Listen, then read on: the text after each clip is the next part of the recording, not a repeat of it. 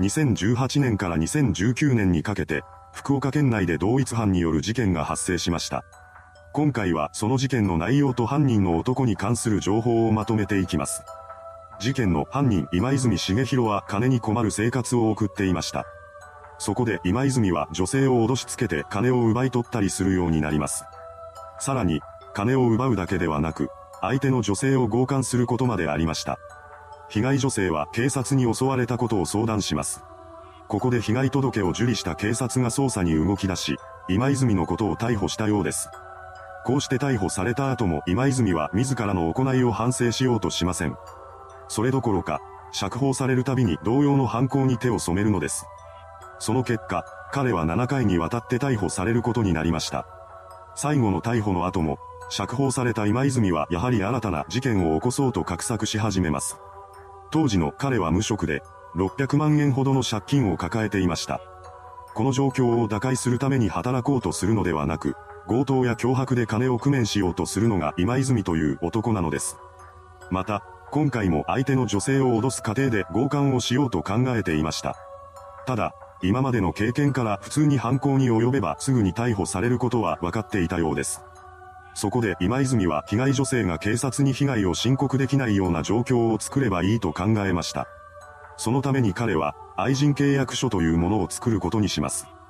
今泉はネットにある情報を元にしてあたかも法的な効力がありそうな契約書を作成しました。愛人契約書という名の通り、そこには相手の女性を自らの思い通りにすることができるといった内容が記されています。当然、こんなものに法的な効力はありません。そのことは今泉自身も分かっていたのか、彼はこの愛人契約書だけではなく、暴行や脅迫も同時にすることで被害女性を屈服させようと計画していました。犯行の準備を整えた今泉はターゲットとなる女性とコンタクトを取ることにします。その際に彼が利用したのは出会い系サイトでした。出会い系サイトを利用するにあたって、今泉は架空の人物のプロフィールを作り上げています。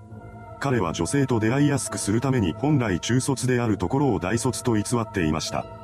また、身元がバレることを防ぐために片桐大輝という偽名を使っています。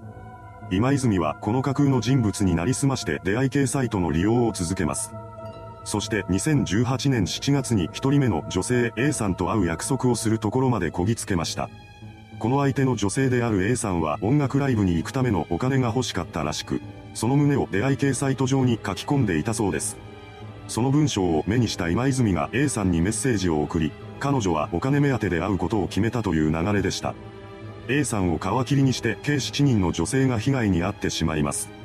今泉は同様の手口で女性と会う約束を取り付けていきました。そして彼女らが住む地域の近辺で待ち合わせをするのです。今泉は最初の一人である A さんを自宅に連れて行きます。そこでしばらくの間雑談をした後に彼は突然次のような言葉をつぶやきます。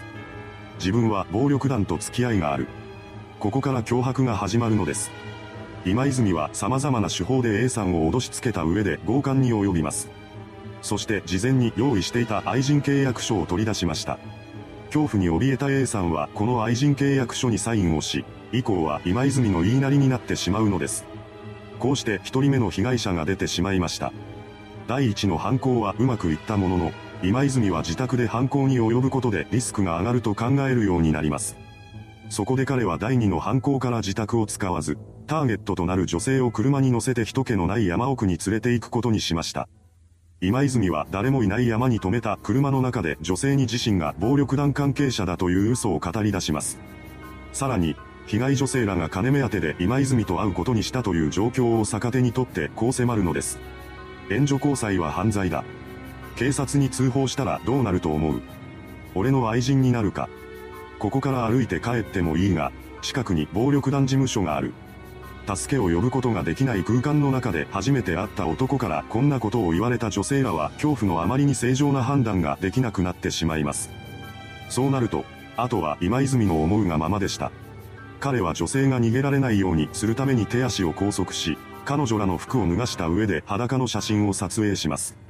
それから女性のカバンや財布を物色し、保険証や免許証、社員証などを確認していきました。そのようにして今泉は被害女性の住所や勤務先を控えていったのです。これにより、身元が割れてしまった女性らはより一層抵抗する気力を失ってしまいます。今泉はそんな彼女らに愛人契約書への署名もさせました。その上で、俺に従わなければ全裸の写真をネットで公開する。暴力団も動かすと脅迫するのです。そして無抵抗になった女性を強姦し、金銭を奪い取りました。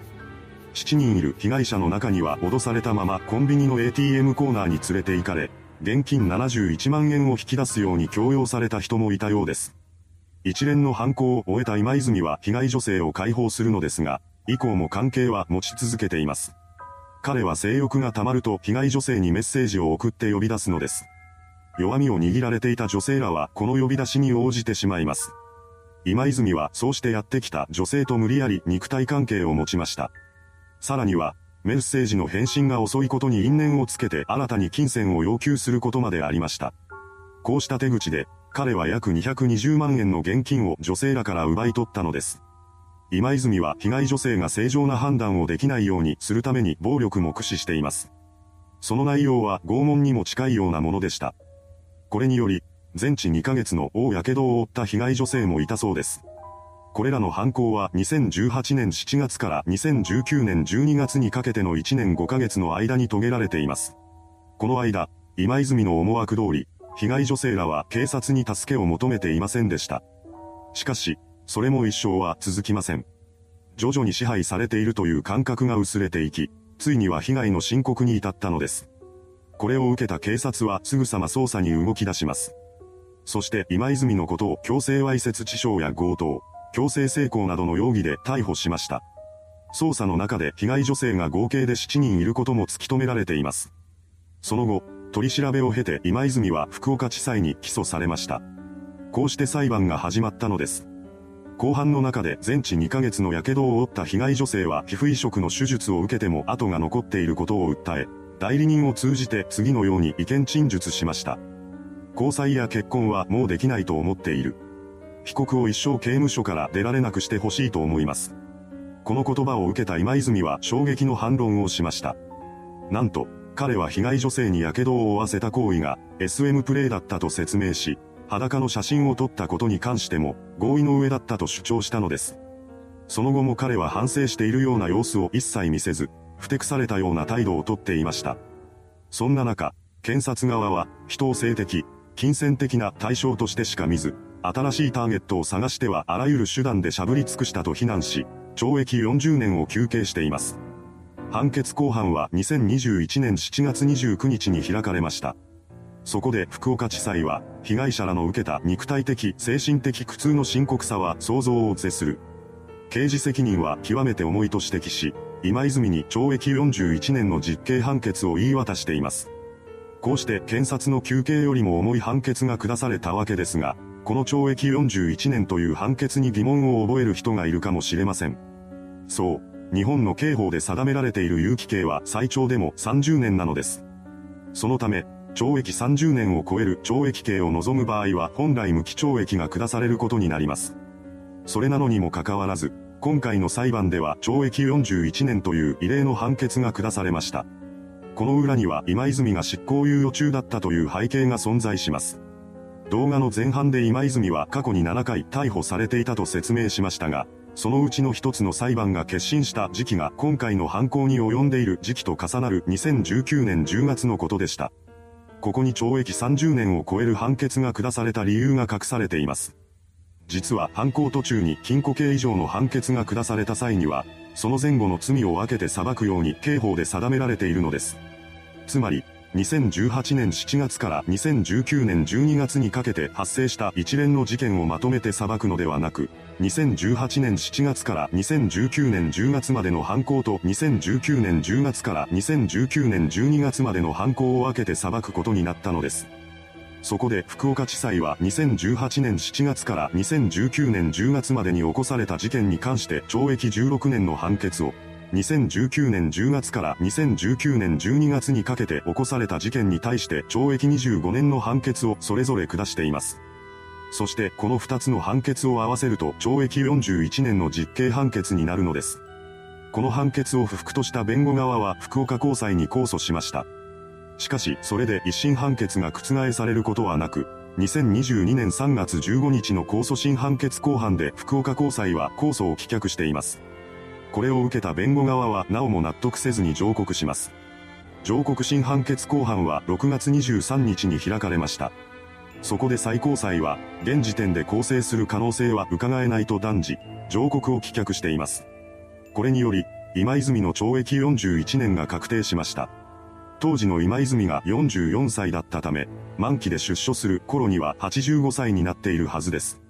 厚生労働省の簡易声明表によると、2021年の日本人の平均寿命は男性が81.47歳となっているため、実質的な終身刑となる可能性も高いでしょう。いかがでしたでしょうか懲役41年という異例の判決が下された事件。場合によっては無期懲役よりも長期の服役になるかもしれません。被害女性が軽い気持ちで身元不明の人物と会った結果として事件に巻き込まれてしまっていたことから、昨今利用者が増えているマッチングアプリなどの危険性を知らしめた事件でもあります。それではご視聴ありがとうございました。